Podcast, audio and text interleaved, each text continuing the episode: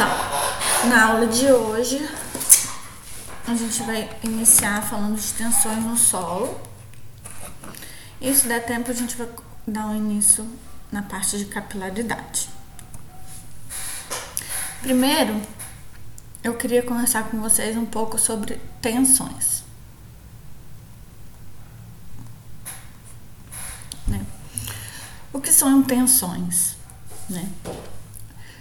Tensão, a definição de tensão é que o que?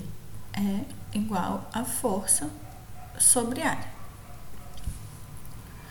Aí você pode pensar assim, ah, professor, mesma coisa que pressão, né? Tensão é sinônimo de pressão.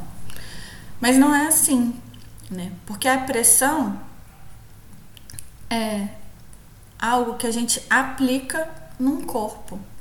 Então eu posso estar por exemplo, eu tenho um carregamento aqui e está aplicando uma pressão, sei lá, de é, 10 kPa. No entanto, isso aqui é diferente da distribuição de tensões que vai ter no interior desse corpo.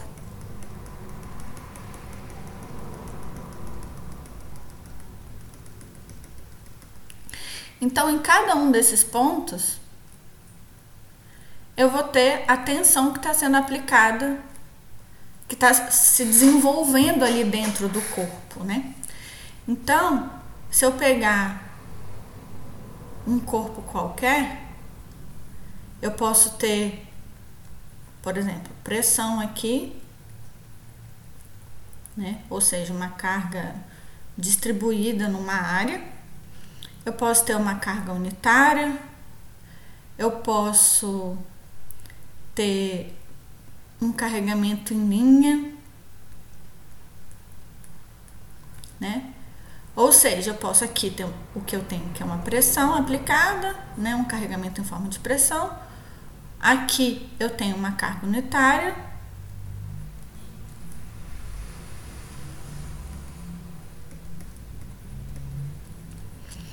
E aqui eu tenho é, um carregamento em linha.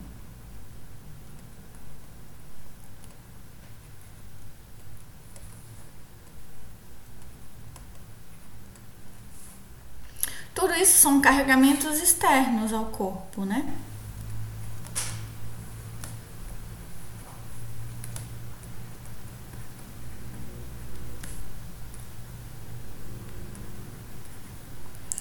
No entanto, quando eu estou falando de tensão, eu estou falando principalmente de como esses carregamentos externos, né, como o conjunto desses carregamentos externos vão ser distribuídos no interior desse corpo.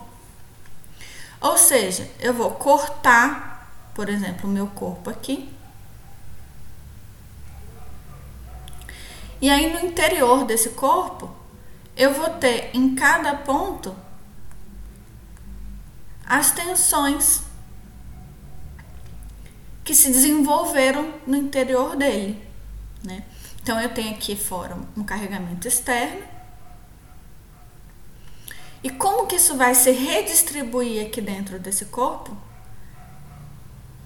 É o que a gente vai estar tá chamando de tensão.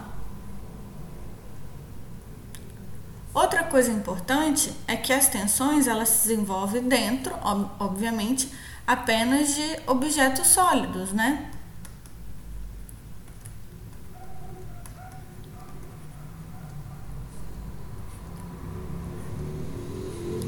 Eu não vou ter tensão dentro, por exemplo, da água. Por isso que quando a gente estiver falando de água, a gente vai estar falando sempre de pressão assim. A gente vai ter também tensão, mas aí eu vou é, é, falar um pouco mais pra frente, né? O, é, dessa particularidade.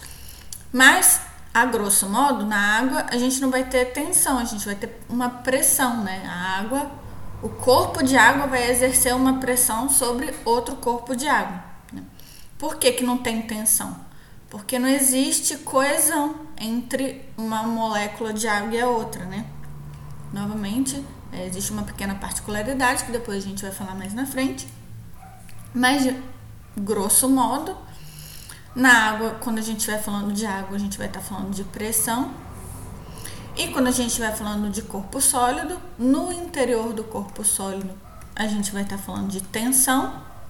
E no exterior, sim, né? A gente pode estar tá falando, como eu disse, de carregamento unitário, carregamento em linha ou carregamento é, em área, que aí sim é a pressão, que a gente conhece de, de, de antes, né?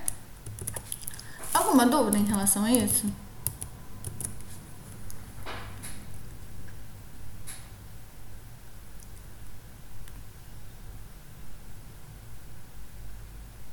Né?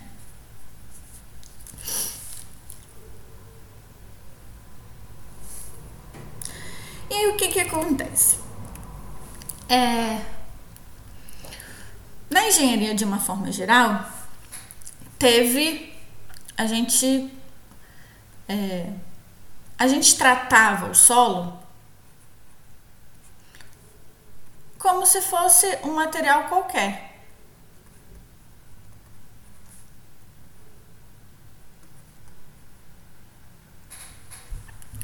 O que significa? Né? Significa principalmente que a gente utilizava é, os conceitos que a gente tinha aprendido é, derivado da mecânica geral, né?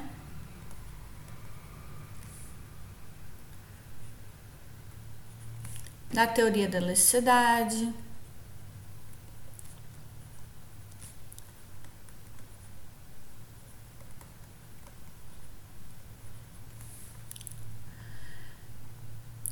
Conceitos esses que a gente aplicava para outros materiais sendo ele aço, concreto. E esses materiais, né, eles têm um comportamento que a gente sabe que não é igual ao solo, né? Existe uma diferenciação desses materiais para o solo. Então, por exemplo, é, quando a gente está trabalhando com aço e com concreto, a gente trabalha principalmente com meios contínuos.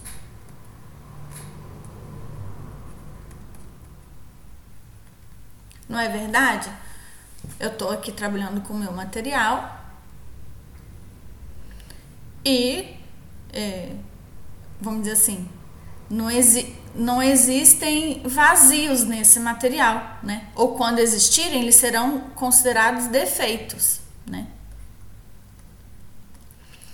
Então, se eu estou falando de material cerâmico, se eu estou falando de vidro, de aço, de concreto, de uma forma geral, eu trato ele sempre como um meio contínuo. Mas o solo ele é um meio contínuo?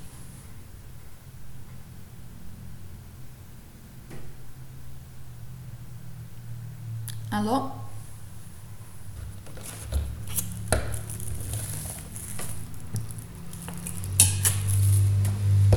Então, na verdade, o solo não é um meio contínuo. O solo é um meio descontínuo.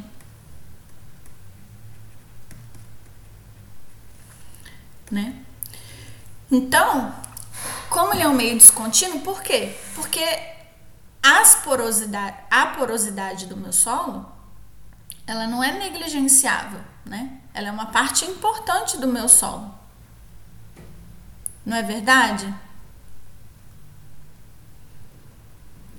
Então, se eu estou aqui construindo o meu solo, eu vou ter vazios dentro desse solo.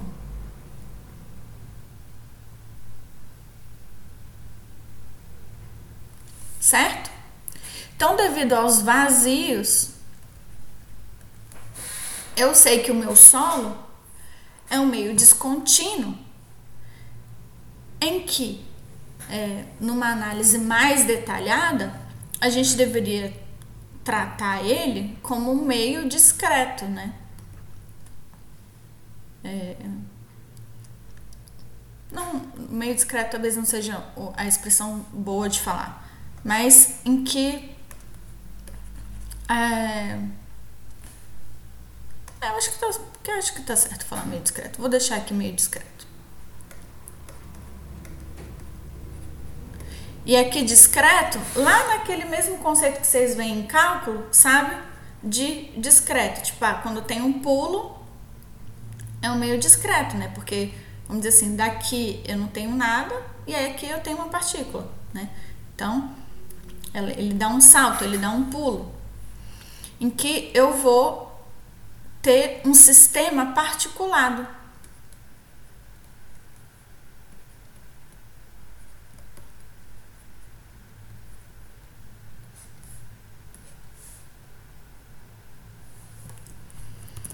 E por mais que a gente saiba que o meu solo é um meio discreto, que ele é um meio descontínuo,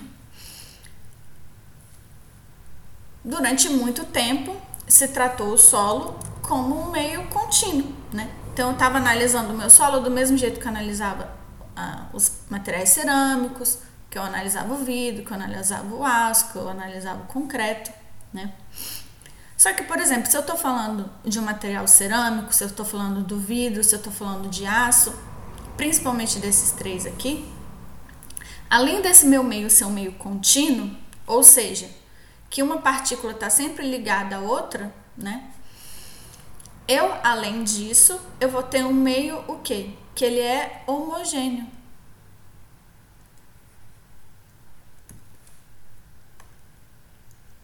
E aí, novamente, do mesmo jeito que em relação aos vazios, toda heterogeneidade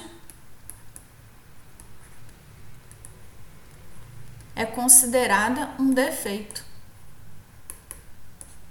para esses tipos de meio, né? Para o meio cerâmico, para o vidro, para o aço, não é verdade? Para o concreto já não, mas para esses três materiais sim, não é verdade? Então, é, novamente, até um certo momento, a gente fazia estudo em solo, né? Existem várias teorias que foram desenvolvidas em solo, né? Antes. Mas considerava o meu solo como um meio contínuo, um meio homogêneo, que são características que a gente sabe que não são compatíveis com o solo. E outra coisa muito importante é que não necessariamente levavam em consideração algo muito importante, que é a presença de água no meu solo. Porque quando eu estou trabalhando com material cerâmico, quando eu estou trabalhando com vidro, quando eu estou trabalhando com aço, quando eu estou trabalhando com concreto, né? De uma forma geral, a gente está trabalhando com esses meios e não existe água dentro dessas partículas, né? Dentro desses materiais. Esses materiais sempre estão secos. Não é verdade?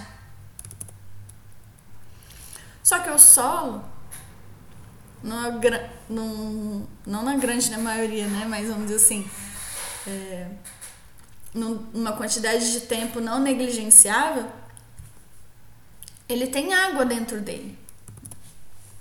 E essa água, ela pode estar tá principalmente de duas formas. Né? Tô falando aqui a grosso modo, mais para frente a gente vai é, entrar em mais detalhes em relação a isso.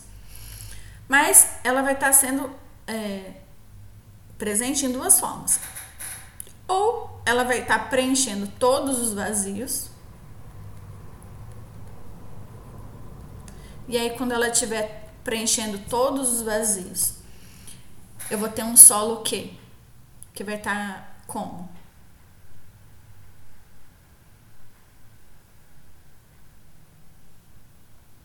Alô?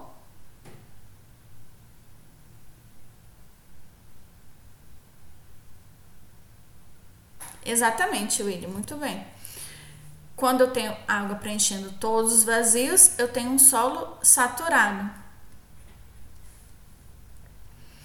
E se eu tenho água não preenchendo todos os vazios, né? Então, não preenchendo todos os vazios, eu vou ter um solo que eu vou ter um solo não saturado.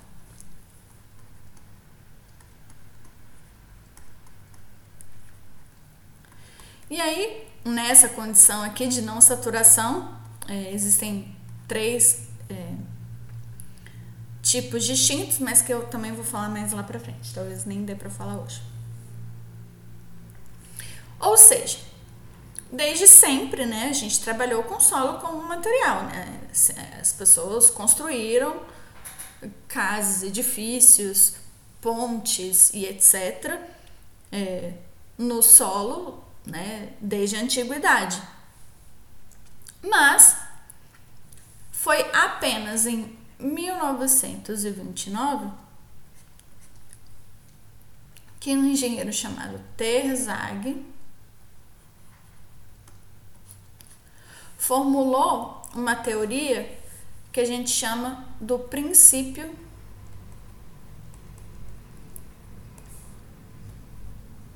das tensões efetivas.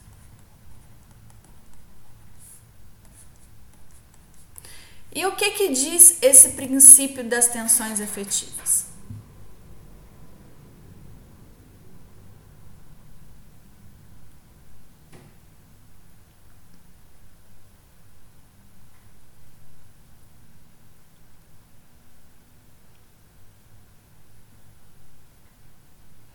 O princípio das tensões efetivas, ele diz o seguinte: que no meu solo eu vou ter três tensões diferentes. Eu vou ter a tensão total do meu solo,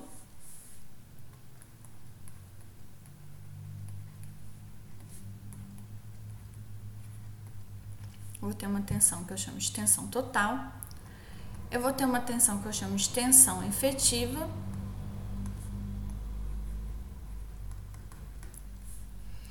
E eu vou ter a minha poropressão.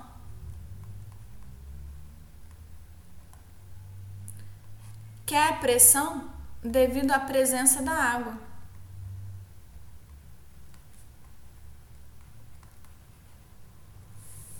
E aí é simples, né?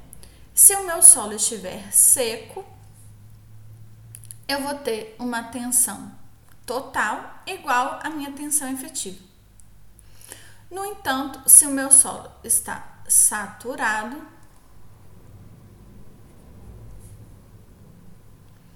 eu vou ter o que? Que a minha tensão efetiva é igual à minha tensão total menos a minha poropressão. Então, aqui é a minha tensão efetiva. Aqui é a minha tensão total.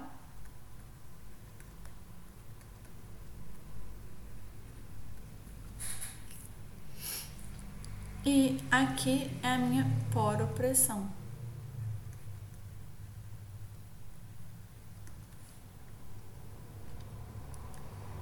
E por que, que esse conceito é muito importante? Né? Porque a tensão que efetivamente vai proporcionar né, que o solo tenha uma resistência é a minha tensão efetiva. Não é a minha tensão total, nem a minha poropressão. E lá naqueles materiais que eu falei com você, o vidro, o aço, né, ou qualquer outro material cerâmico,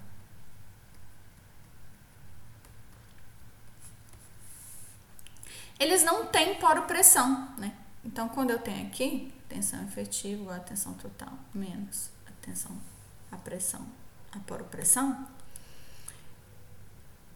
nos materiais cerâmicos, no no vidro, eu não tenho poropressão. Então, para eles, a minha tensão efetiva sempre vai ser igual à minha tensão total. Por quê? Porque a minha tensão total ela vai ser devido apenas ao que? Ao as tensões das minhas partículas sólidas.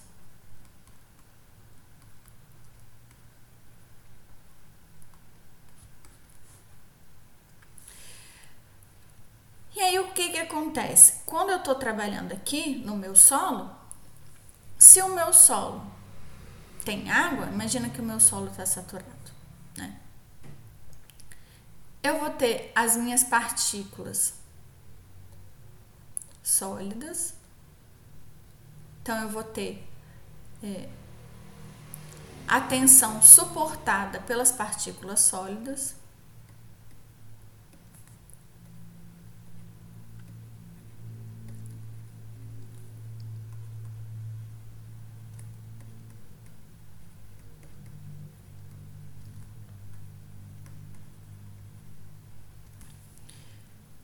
E eu vou ter também o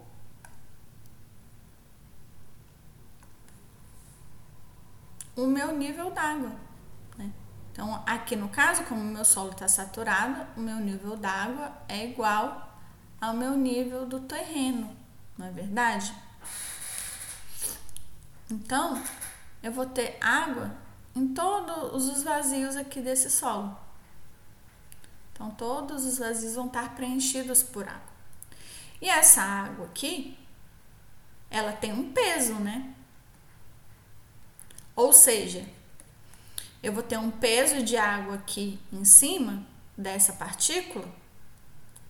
Só que ao mesmo tempo que eu tenho o peso de água aqui nessa partícula, ou seja, é, em cima dessa partícula tem uma tensão que é a tensão total, causada tanto pelas partículas sólidas como do líquido que está em cima. Porque por mais que o líquido não tenha em si aqui dentro, né, tensão, ele vai estar tá causando uma pressão que dentro desse corpo vai estar tá causando uma, né, uma uma tensão. Só que esse esse solo aqui ele não está só recebendo esse líquido aqui por cima como pressão, né?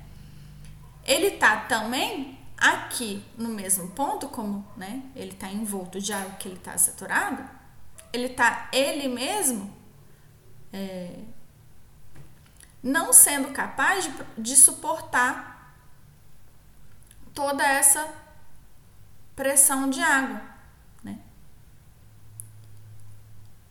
Ou seja, num ponto aqui, a minha pressão de água ela é aplicada de forma o quê? Né? Assim, essa pressão de água, ela tem o peso dela, só que a água que está aqui não está resistindo nada. Ou seja, eu tenho que retirar esse valor para eu efetivamente considerar apenas a tensão que o meu solo efetivamente está suportando.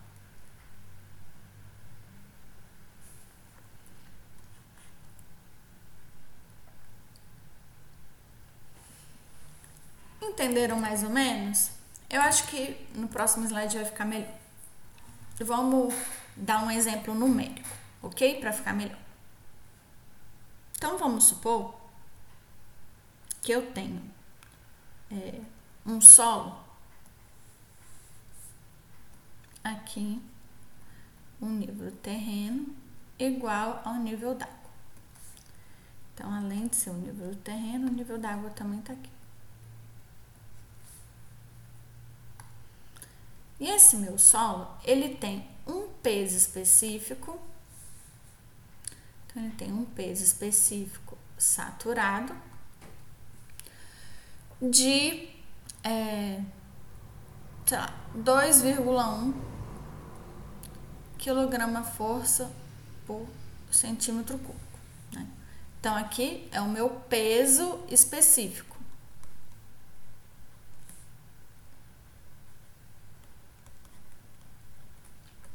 Certo? Então, nesse meu peso específico aqui, como é o meu peso específico saturado, é o peso do meu solo mais o peso da água dividido pelo volume do meu solo. Não é verdade? Assim, vamos supor que eu tô aqui a 2 metros de profundidade. Então, 2 metros de profundidade eu vou ter 2 metros de solo, todo esse peso aqui, para essa partícula, ou, né, ou esse conjunto de partículas aqui suportarem, né? Então, todas essas partículas aqui estão suportando 2 metros de solo.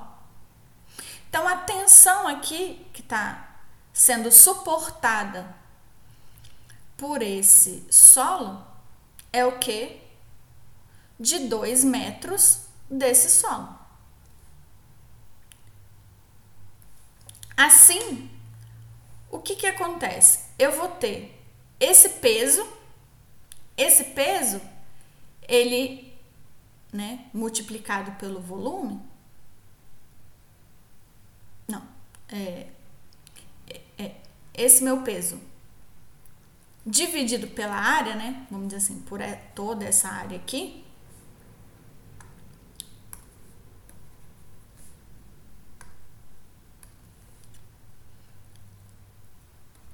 Deixa eu colocar outra.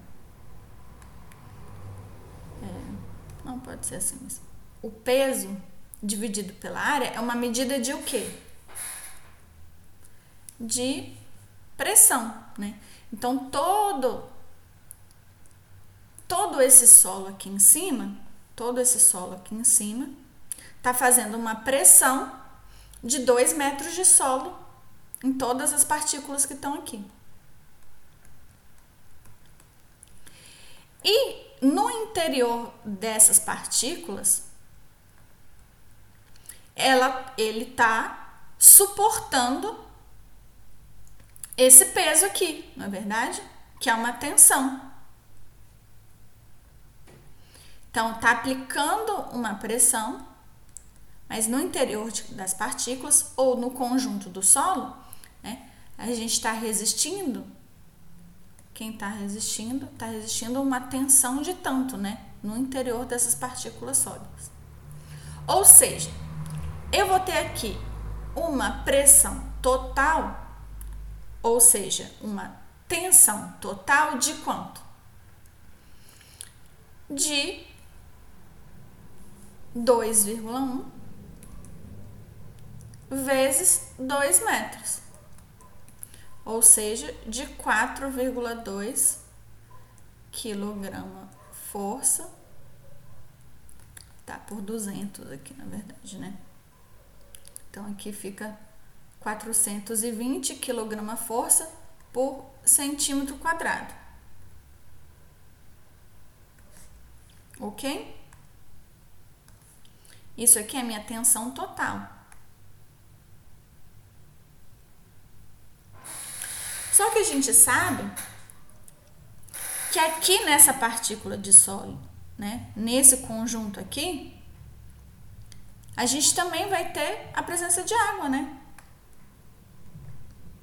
Porque o meu solo está saturado. Então a gente tem água, a gente tem água aqui. Então eu vou ter uma tensão neutra de quanto? De 1, porque o peso específico da água é 1 kg força por centímetro cúbico vezes 100, que vai dar igual a 100 kg força por centímetro quadrado. Assim, a tensão que o meu solo está efetivamente suportando Né? Então, a minha tensão efetiva é igual ao que? A minha tensão total menos a minha poropressão. Então, a minha tensão efetiva vai ser igual a 420 menos 100, que é igual a 320 quilograma força por centímetro quadrado.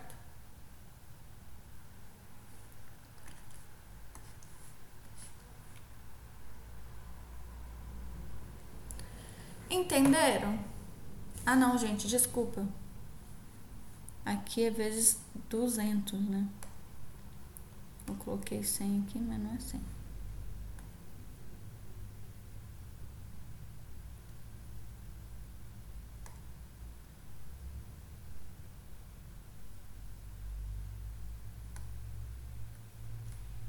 Aqui é 200. Ali também é 200. Então, ali é, é na verdade, 220. Ok? Por quê? Porque desses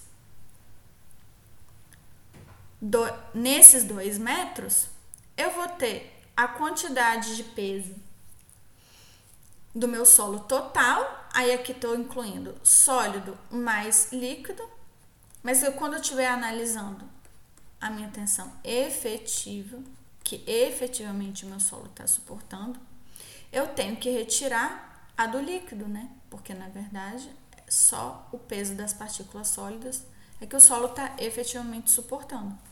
Então a minha tensão efetiva nesse ponto é o meu peso total menos, né? Minha, o meu peso dado a minha, a, as partículas de água. Ou seja, quando eu faço esse cálculo, eu posso fazer ou dessa forma, né? Tensão total menos tensão efetiva, mas existe uma outra forma de a gente fazer, porque aqui, olha, esse cálculo de que forma a gente fez? Que a minha tensão é igual ao meu peso específico saturado vezes a profundidade, né? Aqui a minha tensão neutra, eu fiz como? Que é o peso específico da água vezes a profundidade. Mas para eu fazer o cálculo da minha tensão efetiva, eu também posso fazer isso com o meu peso submerso vezes a profundidade. E aí, o meu peso submerso é quanto? Né? O meu peso submerso, quando a gente, como a gente viu lá em geologia, ele é igual ao meu peso saturado menos o peso específico da água, né? O peso específico saturado menos o peso específico da água. Ou seja, 2,1 menos 1, né? Ou seja, igual a 1,1. E aí aqui no caso 2, ou seja, eu teria também, ups, 220 quilograma força por centímetro quadrado. Ok? Entenderam até o momento?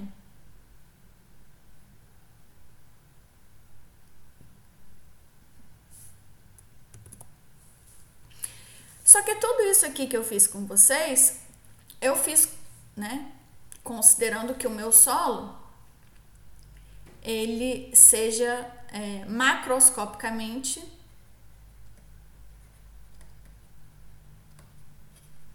homogêneo. Certo? Só que a gente sabe que muitas vezes o meu solo é, vai ter estratos, né? Ele vai ter camadas diferentes. Então, eu vou ter aqui uma camada, né? Então, vamos supor assim, camada 1. Aqui eu vou ter a minha camada 2. E cada uma dessas camadas vão ter propriedades diferentes, índice de vazio diferente, é, porosidade diferente peso específico seco, peso específico saturado, tudo diferente, não é verdade? Então vamos supor aqui que essa camada ela tenha um peso específico saturado de 1,8.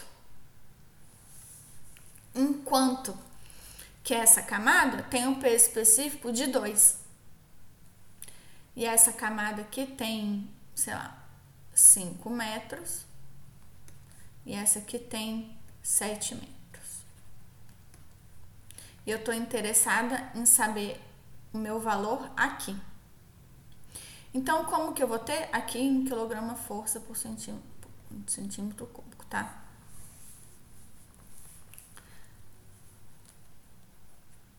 Na verdade, gente, eu tô falando aqui quilograma força por centímetro cúbico, mas eu não tenho certeza se esse valor tá certo. É, eu acho que isso é, é tonelada força por metro quadrado, tá? Vocês me perdoam? Deixa eu apagar isso aqui. Então, aqui tem que apagar tudo isso aqui. Que eu tô dando uns dados nada a ver aqui pra vocês.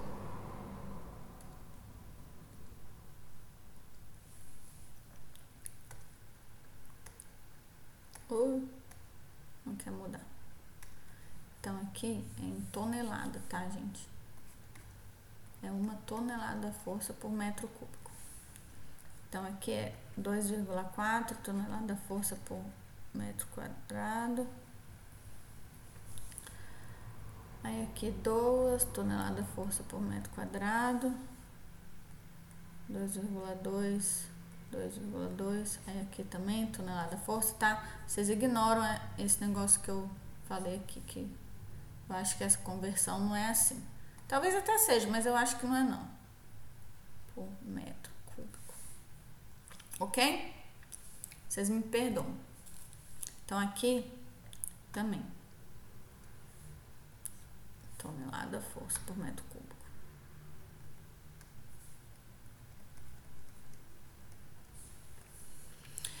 Aí, como que a gente vê isso? Então, se eu quero a minha tensão efetiva aqui, e aqui está o meu nível do terreno, que é igual o meu nível de água, como que eu vou fazer? Vou calcular a minha tensão efetiva de qual forma? A minha tensão total de cada camada? Então, aqui a minha tensão total é quanto? É 1,8 vezes 5. Aqui é quanto? 2,7 vezes oh, 2 vezes 7. E no caso, como o meu nível d'água está aqui nisso tudo, menos 1 vezes 12, que essa aqui é a minha tensão total, e essa aqui é a minha poropressão. Então, aqui eu teria o que? Eu teria 0, vai 4, 9, né? Então, 9 mais aqui 14 menos 12. Então, a minha tensão efetiva aqui seria quanto? 2, então seria 11 tonelada força por metro quadrado. Fiz alguma coisa errada? É isso mesmo, não é?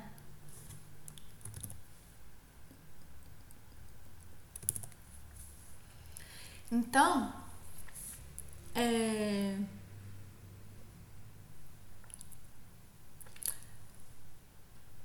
de uma forma geral, quando a gente estiver tratando de problemas nesse sentido, a gente vai estar sendo conservador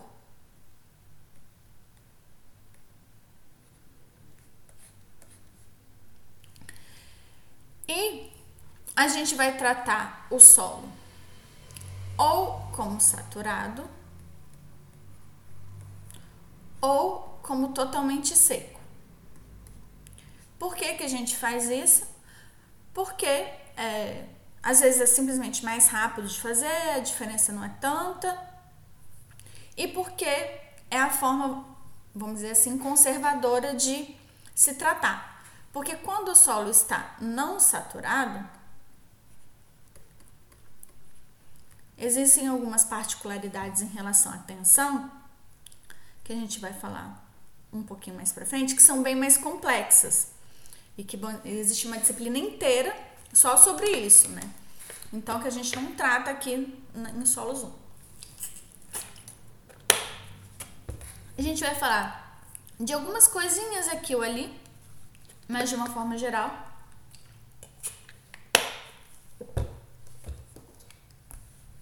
A gente não vai. É, não vai tratar muito aprofundadamente, aprofundadamente, nem sei se é assim que fala, né? profundamente, é, esse tema. Né? Então você imagina que nesse solo aqui, é, em vez do nível d'água estar tá aqui, que ele tava aqui. Né? Então vamos supor que meu nível d'água está aqui. Ou seja, eu vou, ter, vou considerar essa parte aqui como se ela tivesse seca. Eu não vou considerar ela como se ela tivesse não saturada, né? Por mais que às vezes ela esteja não saturada. Beleza?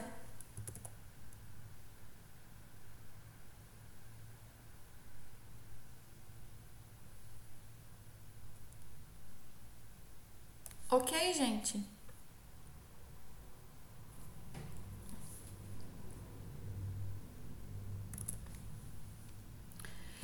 E aí, ah, eu tinha que ter feito um slide a mais.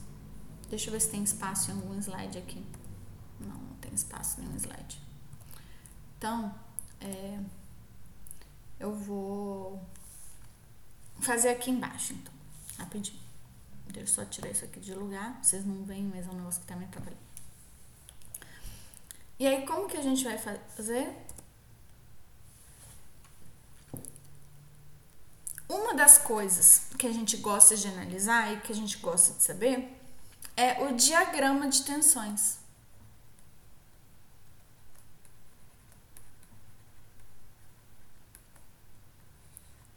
Que nada mais é que um gráfico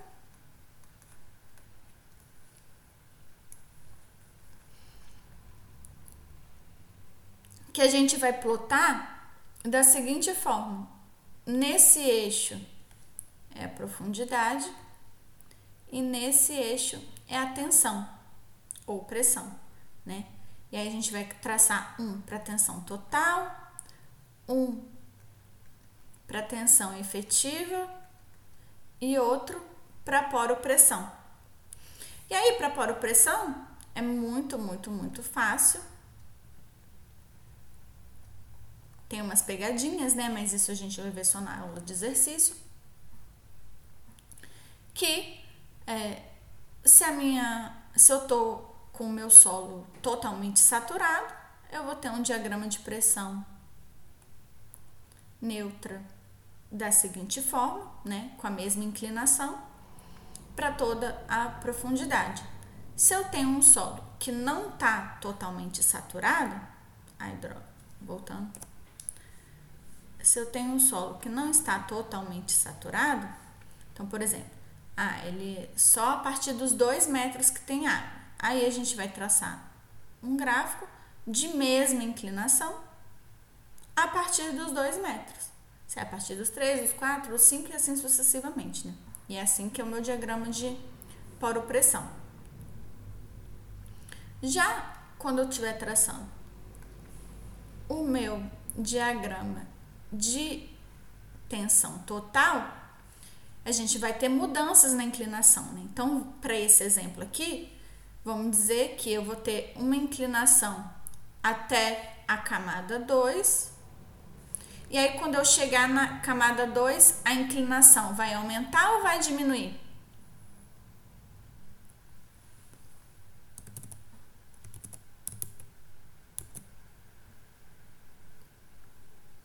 ela vai aumentar. Muito bem, Gabriele, né? Ela vai aumentar. Por quê? Porque o peso específico da camada 2 é maior do que o da camada 1. Um. Então aqui ficou meio ruim, né? Mas vocês entenderam. Então, esse aqui seria o meu diagrama de tensões totais. E quando eu estiver traçando o meu diagrama de tensão efetiva, nada mais vai ser do que eu pegar o valor que eu encontro nesse gráfico e subtrair por o que eu encontro nesse gráfico, certo? Então, eu vou ter algo, por exemplo, ups, assim. E assim, que também muda a inclinação, né? Aqui fica ruim de mostrar, mas vocês entenderam o princípio, certo? Então, nesse caso aqui, novamente, né? Se eu estiver analisando o caso em que minha poropressão ela começa desde o início do solo, as inclinações elas vão mudando junto com o diagrama de tensão total, né? Mas se eu tiver esse diagrama dessa forma e esse aqui dessa forma, o que que vai acontecer? O meu diagrama de tensão efetiva ele vai ser igual o da minha tensão total até começar aqui, né? Até, até encontrar o nível d'água. E aí, a partir do momento que a gente encontra o nível d'água, a gente vai ter uma mudança na inclinação, né? E aí, de novo, tendo chegado na outra camada, mudar de novo a inclinação.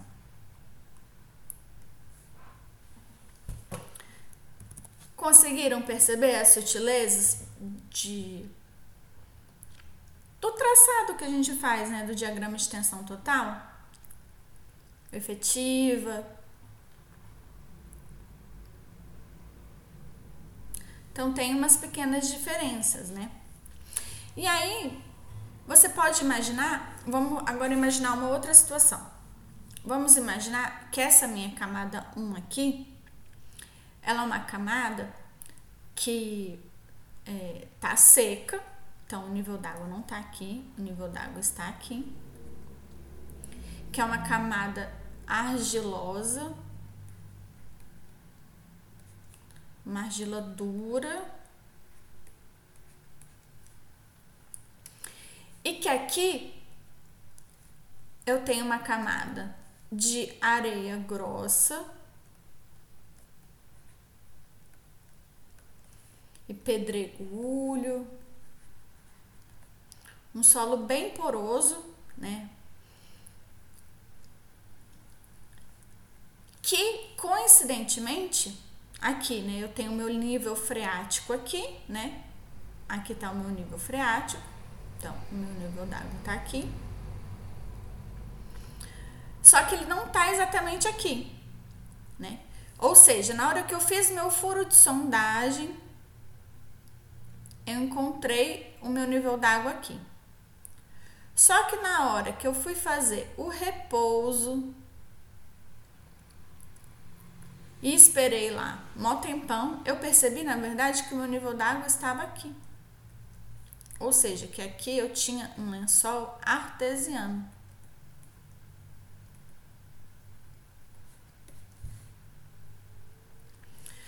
E aí, o que, que vai acontecer aqui com esse meu diagrama de tensão, de poro-pressão?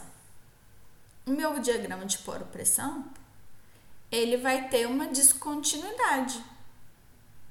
Não exatamente uma descontinuidade, né? Mas, é, eu vou ter o quê?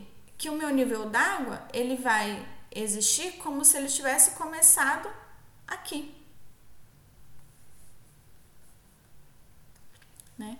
Então, nesse ponto aqui, então vamos imaginar que se essa camada tem 5 metros, que isso aqui é 1 um metro. Então, a minha poro-pressão, como que vai ser? Caminho, deixa eu pegar outra cor aqui. Essa aqui. A minha poro-pressão vai ser zero aqui, aí ela vai chegar nesse valor. E aí você vê que aqui nesse ponto é como se eu tivesse 4 metros, não é verdade? Então aqui eu vou ter a pressão correspondente a 4 metros.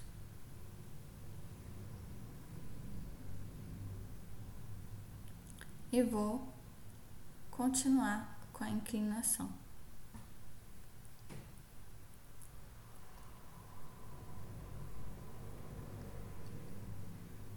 Ou seja, para cada tipo de subsolo, para cada tipo de subsolo, eu vou ter um traçado desses diagramas bem diferente, né? E esse traçado, ele, a gente tem que prestar bastante atenção se eu tenho um lençol freático, vamos dizer assim, normal, ou se eu tenho um lençol empoleirado,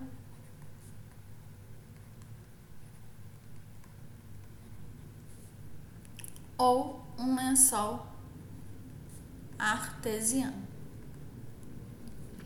Vocês lembram o que é um lençol empoleirado? Eu falei isso na geologia, vocês lembram?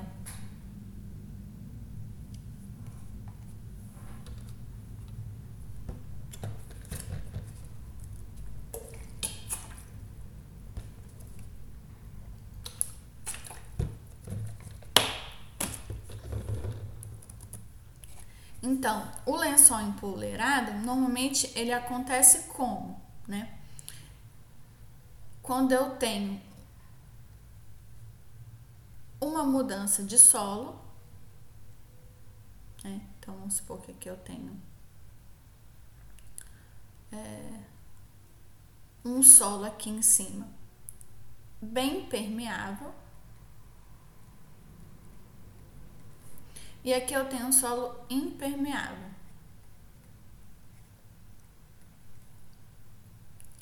Então, o meu nível d'água aqui,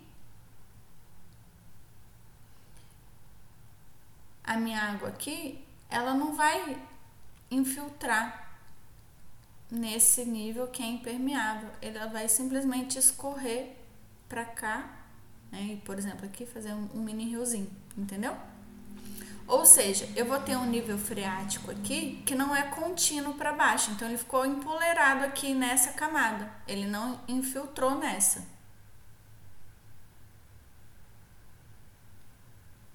Num lençol freático normal, essa camada não seria tão impermeável assim e o meu nível continuaria aqui porque é, teria infiltrado aqui tudo, não é verdade? Então, essa é a diferença. Conseguiram entender a situação?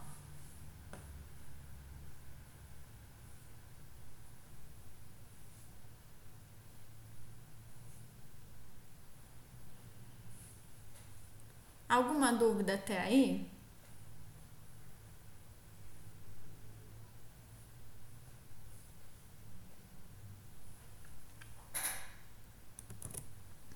Então, vamos passar para essa outra parte.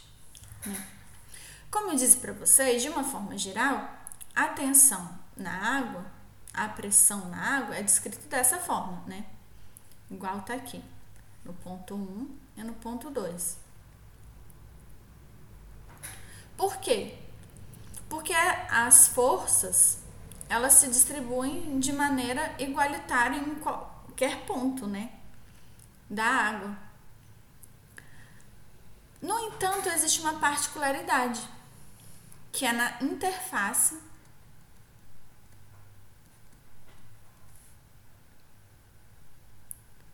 água ar.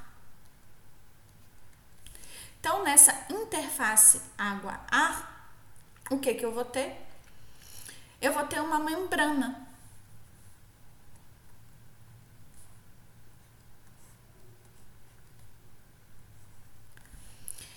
E é uma membraninha que a gente consegue ver, né? Tipo, é uma coisa que todo mundo fez na sua vida, principalmente quando era criança, e ficar se imaginando por que, que parecia que tinha uma capinha em cima da água, né? Que você não conseguia pegar, não é verdade?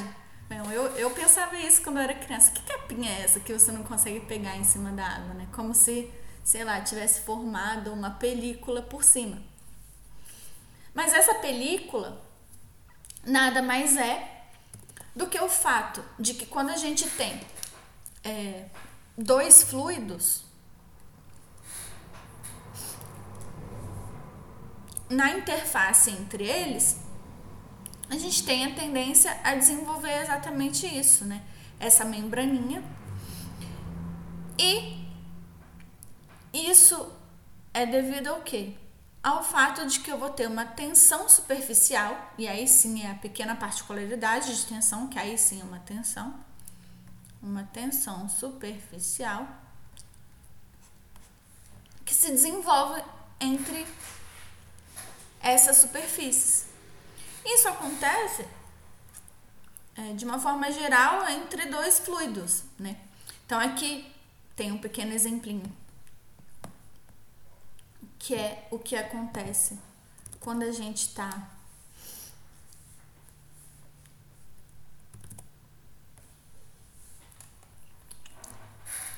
Desculpa, gente, que deu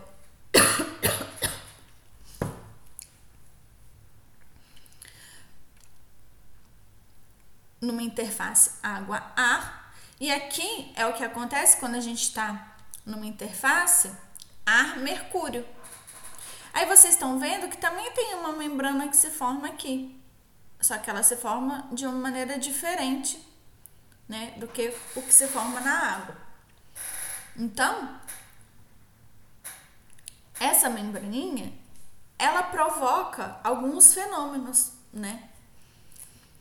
E uma, uma das coisas que acontece é que essa tensão superficial ela provoca que existe uma força, né? Então, se eu tô vendo aqui de cima o meu tubinho, né? É como se eu estivesse vendo um monte de setinha assim para cima, circulando, porque aqui é como se fosse uma carga distribuída de forma linear, né? Então, é como se fosse uma carga distribuída linearmente.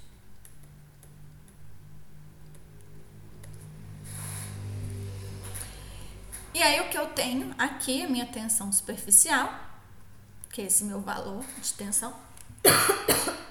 Perdão. Rapidinho, gente.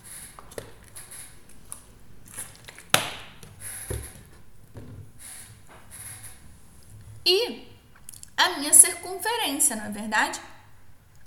Que é 2πr. Né? Então, eu tenho uma força né, de 2πr para cima, puxando a minha água para cima, porque é assim que acontece, né? A minha água dentro do meu canudinho, ela sobe. Então, como se tivesse uma força puxando essa minha água, não é verdade? E eu tenho também o que? O peso da minha água. Então, essas são as cargas, né? Envolvidas. Essa força dessa tensão superficial su puxando para cima e o peso da minha água, né? Então, o peso da minha água é o que? É o peso específico da minha água. Aqui, gente, eu normalmente uso com Rho, né? Pra, porque normalmente eu uso o gama para massa específica. Mas aqui eu coloquei gama. É o que? O volume. Então eu tenho aqui o volume dessa massa de água. E o volume dessa água de massa é o que? É a área, essa área aqui, né? Que é πr ao quadrado vezes o, a minha alturinha capilar, que a gente chama de altura capilar, que é o quê? É o tanto que a minha água aumentou. Aumentou assim, né? O tanto que a minha água subiu. Então, eu chamo isso de altura capilar.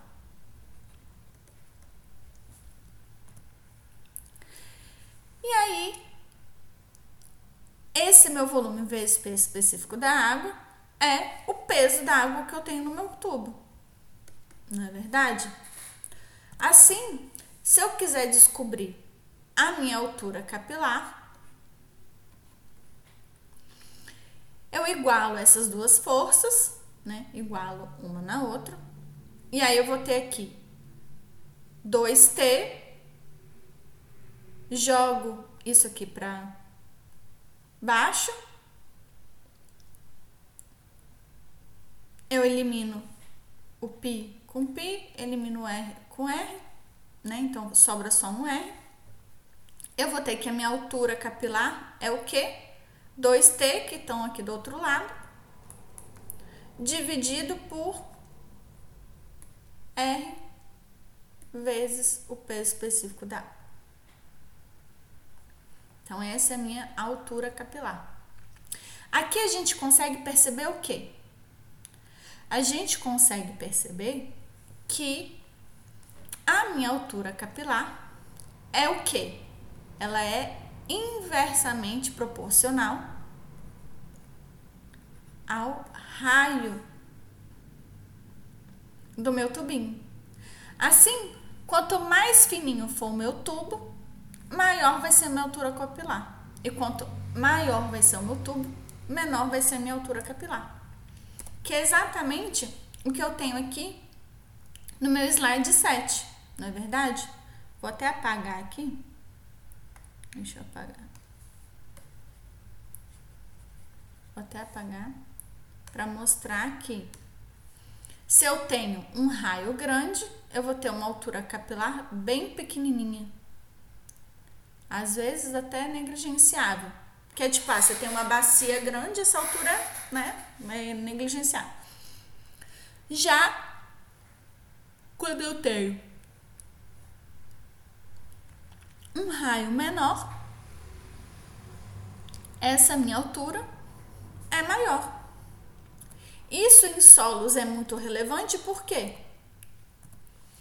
Porque em solos, como a gente viu lá em geologia, eu tenho o quê? Principalmente dois tipos de solo. Quais são os dois tipos de solo que normalmente eu tenho?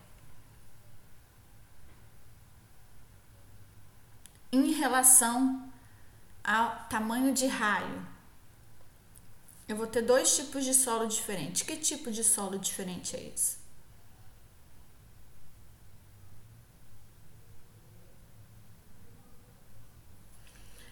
eu vou ter principalmente. Calminha, gente, rapidinho.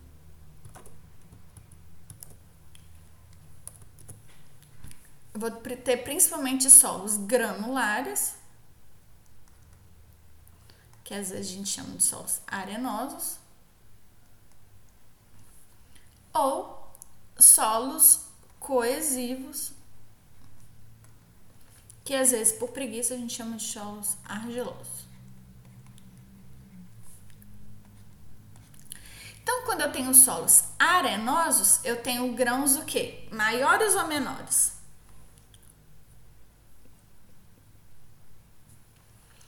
Quando eu tenho solos arenosos, eu tenho solos com grãos maiores.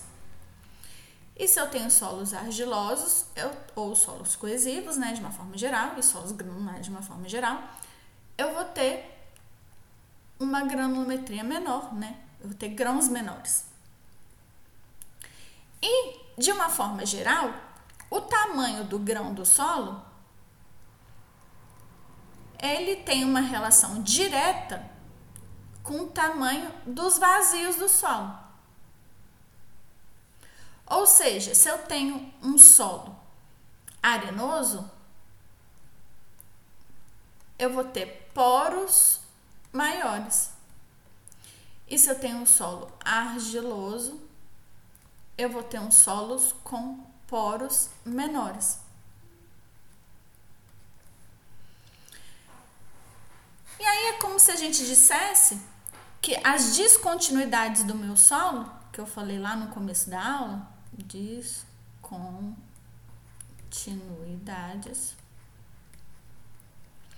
é como se essas descontinuidades fossem um monte de tubinho.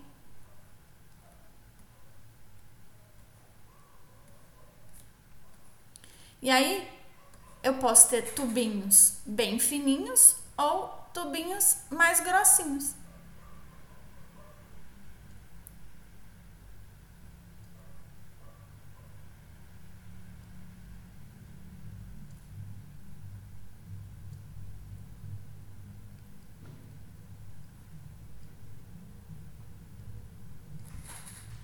Correto? Conseguiram entender isso? E aí, vamos supor que aqui eu não sei porque que eu fiz em todos, né? Deixa eu apagar aqui na metade, só pra ficar mais fácil. Deixa eu tirar aqui. Aqui. Então, se eu tenho tubinhos bem grossos e o meu nível d'água ele para aqui, então aqui é o meu nível d'água.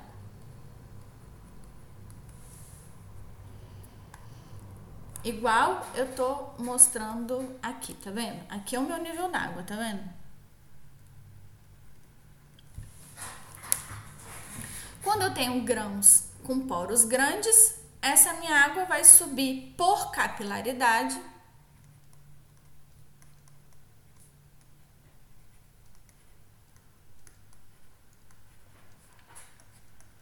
ela vai subir bem pouquinho, tá vendo? Mas se eu tenho grãos menores, a minha água vai subir por capilaridade bastante. Conseguiram perceber isso? E aí aqui é a mesma coisa, né? Dentro do meu solo é como se eu tivesse um monte de tubinho que por capilaridade, como esse tubinho é grande, vai subir pouco. Então vamos dizer assim, vai subir aqui, aqui, aqui. E se eu tenho um tubinho maior, menor, ele vai subir mais.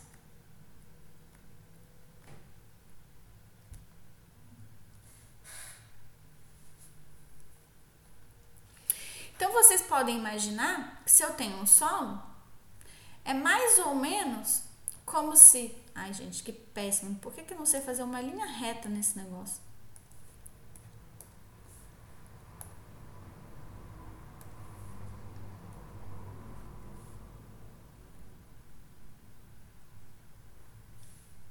Então, se eu tô lá desenhando aquele meu diagrama, sabe? Se o meu nível d'água começa aqui, eu vou ter a minha reta assim. Ups. Gente, a pessoa, quando ela não nasceu para fazer linha reta, ela não nasceu para fazer linha reta, né? Deixa eu ver se agora vai. Isso, foi. Só que você imagina que aqui, eu tenho água aqui, né, também. Então, se eu tenho no meu solo 1 minha água até aqui e no meu solo 2 até aqui. Eu vou ter aqui também uma linha reta. Só que com uma tensão, uma poropressão,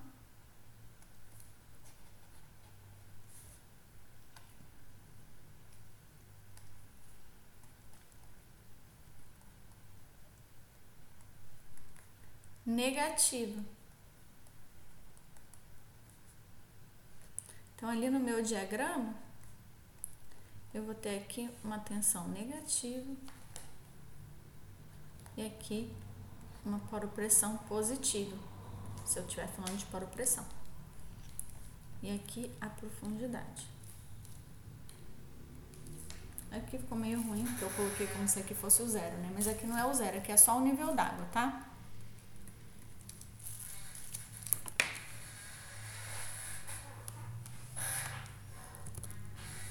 Conseguiram entender como que funciona? A linha reta tá nos olhos de quem vê. Estão ótimas as linhas. Ah, obrigada, meu amor. Então, vocês conseguiram perceber o que que influencia nessa ascensão capilar? Ou como diria o meu slide, ascensão capilar capilar? Sim, né? Ah, eu acho que eu já fiz aqui.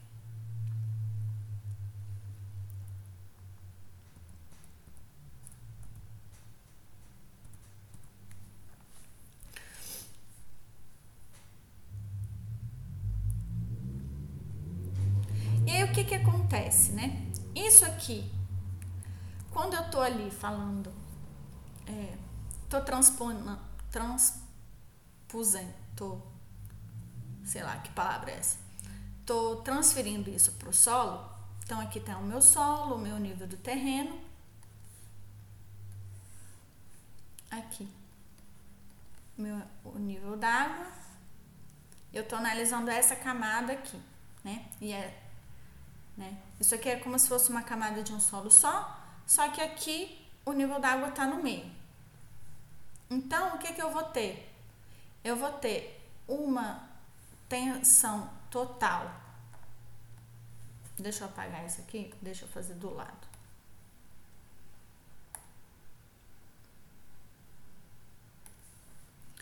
Então, eu vou ter aqui o meu diagrama de tensão total. Como é uma camada só, aí eu vou ter aqui, na verdade aqui vai ter uma pequena inclinação, por quê? Porque a minha tensão total ela aumenta, né? Quando abaixo do nível d'água. Então, eu vou ter aqui a minha tensão total aqui e aqui que aumenta um pouquinho.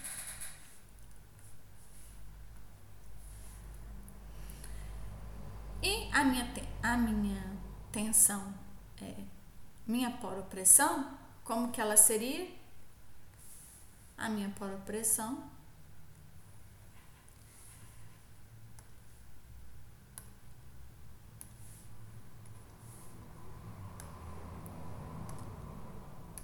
Pior que eu não posso nem culpar que não é o quadro, porque eu acho que até no quadro eu não faço reto também. Já a minha poropressão ela é zero no ponto do meu nível d'água, não é? Aí aqui ela aumenta e aqui ela diminui. E aí vamos dizer que a minha ascensão capilar é até aqui só. Ok? Então vocês conseguem perceber que quando eu estou calculando a minha tensão efetiva,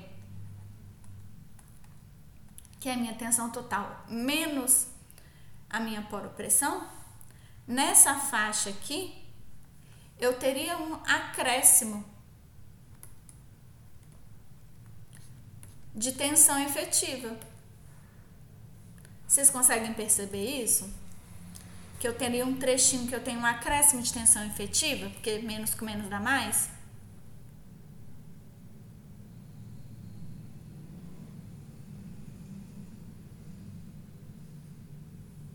Alô? Alô? Vocês estão me ouvindo?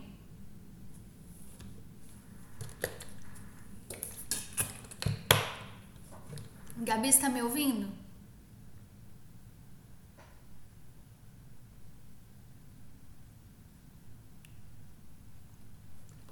Ah, tá, beleza. Mas vocês então conseguiram perceber que nesse trechinho aqui, como minha poropressão é negativa, quando eu fosse calcular a minha tensão efetiva, a minha tensão efetiva seria maior do que a minha tensão total?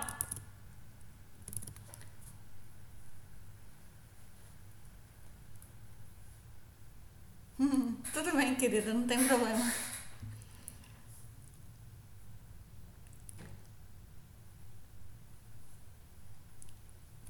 Então, só que aí eu faço qual pergunta para vocês? Que eu meio que já disse, né? Já dei o spoiler antes, mas eu faço a pergunta. É, por que então que quando eu faço o meu cálculo, eu desprezo esse ganho na minha tensão efetiva? Por que, que eu desprezo esse meu ganho? Vocês sabem? Então, eu desprezo esse ganho na minha tensão efetiva porque isso é uma condição que muito provavelmente não é permanente.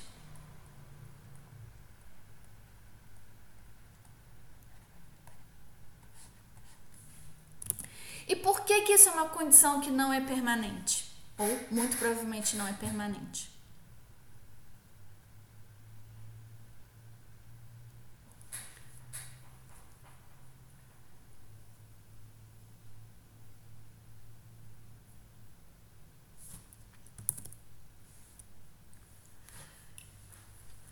Então, eu tava aqui falando que. Deixa eu apagar aqui, ok? Que nesse caso aqui específico, o que que eu tenho? Eu tenho que a minha tensão, minha pressão neutra, né? A minha poropressão, o zero dela é aqui, que o meu nível d'água tá aqui, e aqui ela só aumenta, né? Daqui para baixo ela só aumenta. E como eu tenho esse tamanho de altura capilar, eu é, continuo essa linha até a minha altura capilar. Certo? Ou seja, o meu diagrama, eu vou ter uma parte de pressão neutra positiva e uma parte de pressão neutra negativa. Não é verdade? E essa parte em que a pressão neutra é negativa, ela me resulta num acréscimo de tensão na minha tensão efetiva.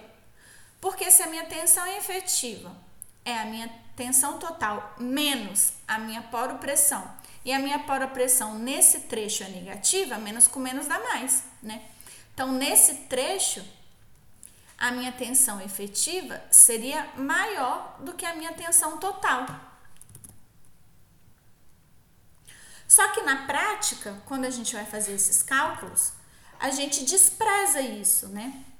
Pelo menos, assim, não sempre, sempre, sempre, mas de uma forma geral, a gente despreza.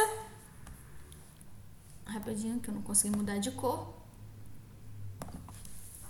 de uma forma geral, a gente despreza essa parte que a minha tensão, minha pressão neutra é negativa e eu desconsidero esse acréscimo. E aí eu tinha perguntado por que, que a gente não leva isso em consideração, por que, que a gente desconsidera, né? Então a gente desconsidera porque essa situação não é permanente, ou muito provavelmente não é permanente.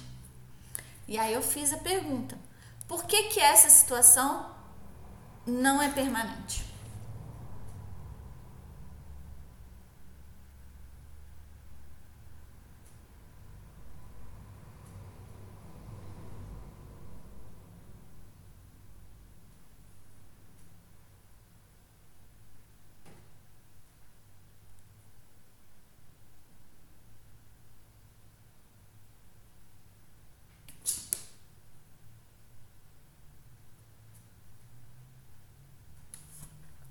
Na verdade, não. Na verdade, é, essa condição é não permanente porque se chover ou se fizer mais calor, aqui eu vou saturar mais o solo e aqui eu vou secar mais o solo. Ou seja,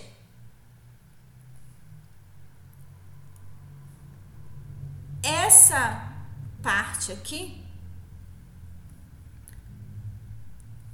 se eu saturar mais o solo, o meu nível d'água vai subir mais um pouquinho. Aí ele subindo mais um pouquinho, eu destruo essa poropressão negativa, né? E a mesma coisa, se secar e abaixar mais um pouquinho, é, eu vou deslocar o ponto dessa reta, né, em que há a mudança do negativo para o positivo. Ou seja, não necessariamente aqui eu sempre vou ter o meu solo assim, né? Então, a gente desconsidera, né? A gente, vamos dizer assim, finge que isso aqui não aconteceu. Por quê? Porque é uma medida mais conservadora.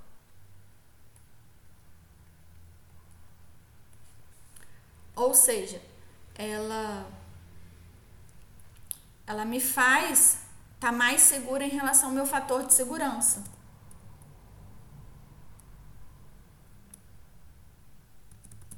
Vocês sabem o que é fator de segurança? Vocês não viram nada disso ainda na vida, né?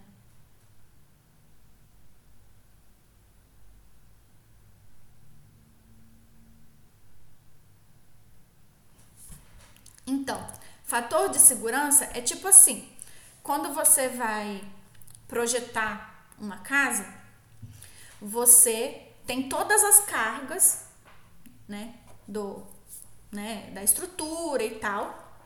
Então você sabe que, por exemplo, nesse ponto aqui, eu vou ter uma carga, né, uma tensão de, sei lá, 10 é, megapascal. Mas você sabe que esse material tem uma resistência de 20 megapascal. E aí, o fator de segurança, ele é o quê? Ele é a minha carga. Minha tensão, na verdade, né?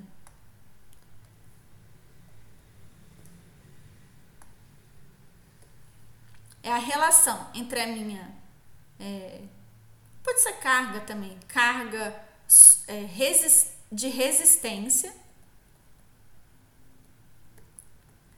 dividido pela minha carga é, solicitante. Então, não é possível uma estrutura em que o fator de segurança é menor do que um, né? Essa estrutura é uma estrutura impossível, né? Tipo, ela tipo rompe imediatamente, porque se eu coloco mais carga do que aquilo que a minha estrutura pode suportar, ela rompe.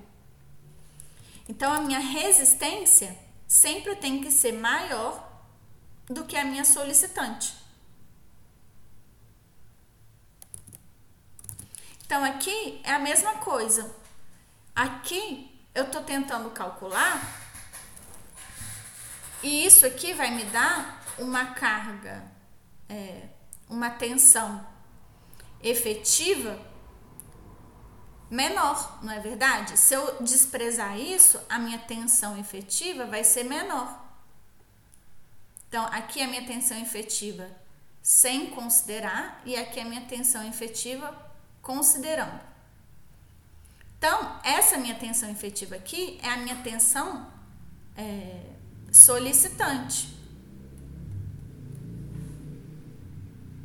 Não, desculpa, é a minha tensão de resistência.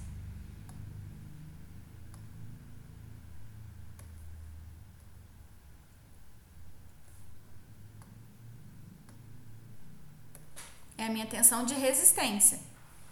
Né? Então é o tanto que, vamos dizer assim, que esse solo é, poderia, vamos dizer assim, resistir. Se eu coloco uma, um, um outro tipo de carregamento, aí seria a minha é, solicitante. Né? É o que eu estou solicitando para minha estrutura. Solicitando. Então, eu estou solicitando tanto para minha estrutura, mas a minha estrutura só resiste tanto. Então, se o que eu estou solicitando é menor do que eu estou resistindo, de boa, a minha estrutura fica de pé. E aí, o que, que acontece? Quando a gente está fazendo é, estudos na área de estruturas, acho que de materiais também, os fatores de segurança tendem a ser muito pequenos. Né?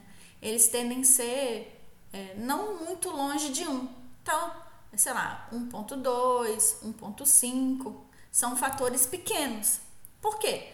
São materiais homogêneos, são materiais que você conhece muito bem as propriedades, né, que você tem uma padronização, né? Então você imagina, o aço é um material industrializado, então ele é padronizado. A cerâmica é um material industrializado, então tem é, é, assim, tem um controle do material muito maior, né? Ele é bem padronizado. Mas o solo não é nada padronizado, né? A gente tem aquilo que a gente tem, não é verdade? Então, se eu quero construir, eu comprei o terreno, quero construir naquele terreno, eu vou ter que viver com o solo que eu tenho naquele terreno, né? Tipo, muito, assim, em situações excepcionais até se faz isso, né? De tirar o solo e colocar outro. Mas de uma forma geral, a gente vive com aquilo que a gente tem e ele não é nada padronizado. Então, de uma forma geral, quando a gente está falando em solos, a gente fala de fatores de segurança muito maiores, né? Então, às vezes, é, são fatores de ordem de 2, 2,5, 3 ou, ou até mais, né? Então, assim, você nunca vai ouvir falar em nada em solo com fator de segurança menor que 1,5, sabe? Tipo, é impensável.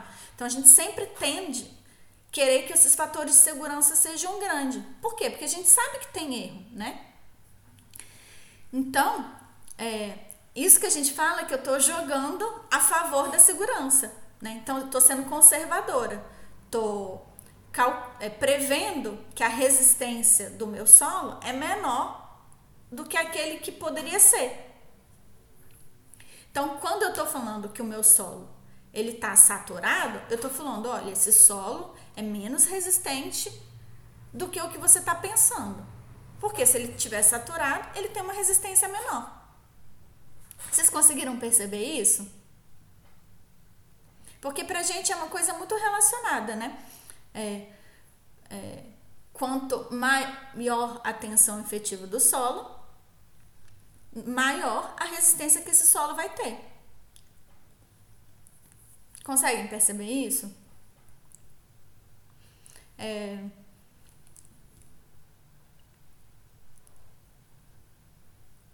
então você imagina que você fez todo o cálculo pensando que esse solo não estava saturado. Porque vocês conseguem imaginar que eu considerar que ele está seco aqui, né? Porque aqui eu estou considerando que nessa parte o meu solo está não saturado. Então, quando eu considero que o meu solo está não saturado, a resistência dele é maior do que se eu considero que o meu solo está saturado ou se ele está seco. Não é? Porque se ele está saturado, a tensão efetiva cai, porque tem poro-pressão. E se ele está seco, também cai, porque eu estou considerando ali que a minha tensão efetiva é igual a zero enquanto que na verdade a tensão é negativa, então seria algo positivo que daria um acréscimo de tensão, ou seja, estaria mais resistente. Ou seja, um exemplo perfeito para a gente entender a resistência aparente que existe no solo não saturado é a gente pensar no nosso castelinho de areia. Então, quando a gente está na praia, que a gente vai fazer castelinho de areia, se o meu solo está cheio de água, saturado, eu não consigo fazer o meu castelinho de areia, não é verdade? Na hora que eu vou desmoldar, ele desmancha e vira um cone, não é verdade? E a mesma coisa se ele tá seco. Se ele tá totalmente seco, a mesma coisa, eu vou colocar, vou tirar o cone e ele vai desmanchar na mesma hora, não é verdade?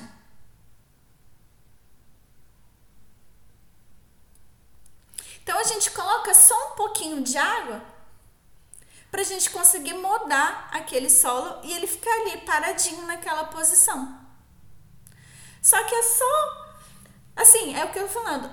Óbvio que se chega a onda vai balançar, né? E vai escancalhar. Mas se você não precisa ter a força da onda, só de você colocar água de novo, mesmo se você colocar bem devagarinho, à medida que essa água vai aumentando, ela vai o quê? Ela vai arrancando essa força provocada pela tensão superficial. Ela vai arrancando, vai arrancando, vai arrancando. E aí você perde toda essa tensão aparente que existia, né? Que ela não é do solo, né? Ela não é intrínseca do solo. Ela é algo que existe ou não existe se ele está não saturado. Vocês conseguiram perceber?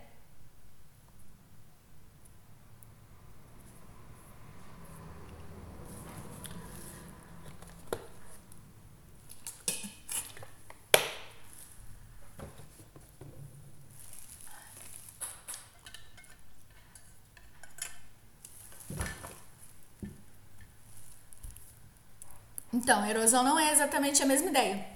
A erosão seria a força da água, entendeu? Porque você imagina, é, mesmo se. Ah, do, então não entendi, meu amor. Você pode fazer de novo a pergunta? Porque assim, a erosão é diferente, porque mesmo um solo que tem é, essa tensão, dependendo da força que bate, né? Aí já é diferente, porque aqui isso tudo que eu falei é algo que eu vou mudar o quê? Na resistência do meu solo, que eu vou estar tá considerando ou não se ele é mais ou menos resistente. Já a erosão é uma força a mais na solicitante que eu, por exemplo, não tinha previsto. Então você imagina que você fez um pier, tá? Então você tem um pier aqui no porto, ok? Aí o nível d'água é esse aqui. Esse é o nível d'água.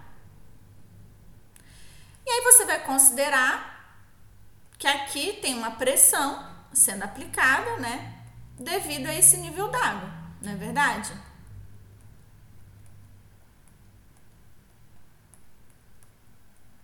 Essa pressão aqui é uma força solicitante.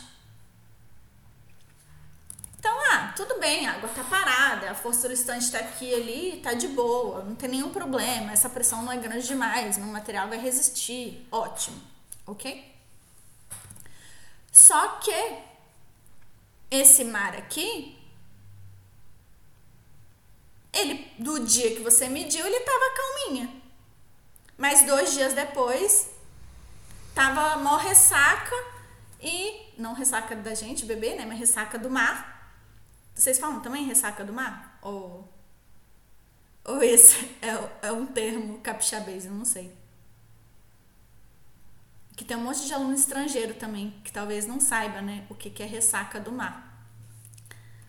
Vai, Gabi, me ajuda a falar o que, que é vitar, o que, que é ressaca do mar. Então, ressaca do mar é o fato de que o mar um dia vai estar muito agitado, com ondas muito fortes. Então, aqui, além desse nível d'água, que não necessariamente aumentou, né? A maré tá aqui no mesmo tamanho, ela não necessariamente aumentou, mas o mar esse dia tá violento. Ou seja, vai estar tá aqui aplicando uma força que é a força da pancada do mar. É a força da pancada no mar. Então, nesse caso, a solicitante é que aumentou. E se eu fiz meus cálculos achando que ali não ia ter ressaca, me fudi, entendeu? Porque vai ter mais força ainda. E aí esses, esses, eh, essas minhas estacas, esses meus, meus pilares podem não resistir a esse tipo, a esse tipo de solicitação, que nesse caso seria uma solicitação dinâmica, né? Não seria uma solicitação estática. Porque aqui, tudo isso que a gente está falando 99,9% dos tempos, a gente está falando de forças estáticas. E aí, essa força aqui do mar é uma força dinâmica.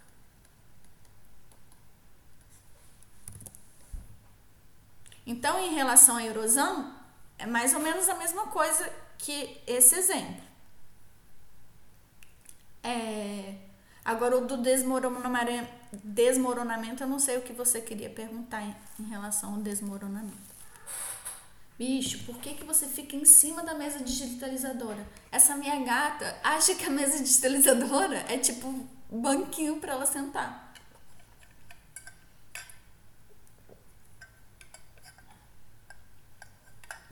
A que tá aqui chama Lilith. É a Lilith? Eu acho que é a Lilith.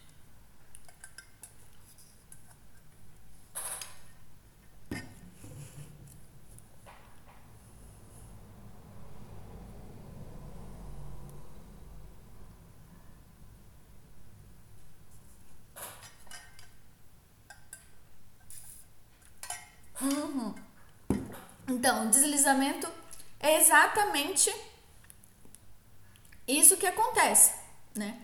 Porque é uma. É, vamos dizer assim, que a gente monta lá o nosso castelinho de areia. Então, é, cadê? Deixa eu colocar aqui. Tá aqui o nosso castelinho de areia. E aí, à medida que vai secando, à medida que vai secando, secando, vai perdendo, né? Essa essa força capilar aqui, né?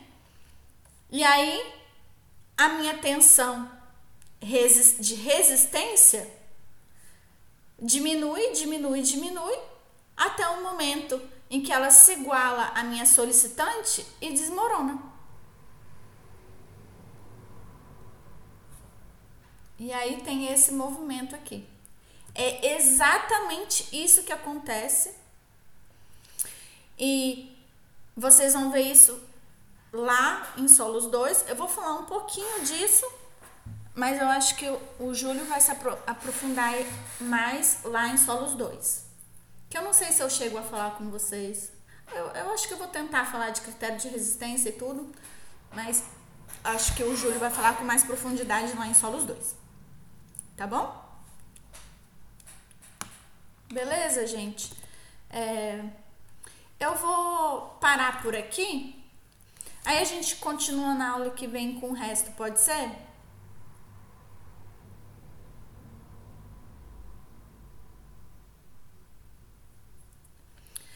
Então, boa noite para vocês e até segunda-feira que vem.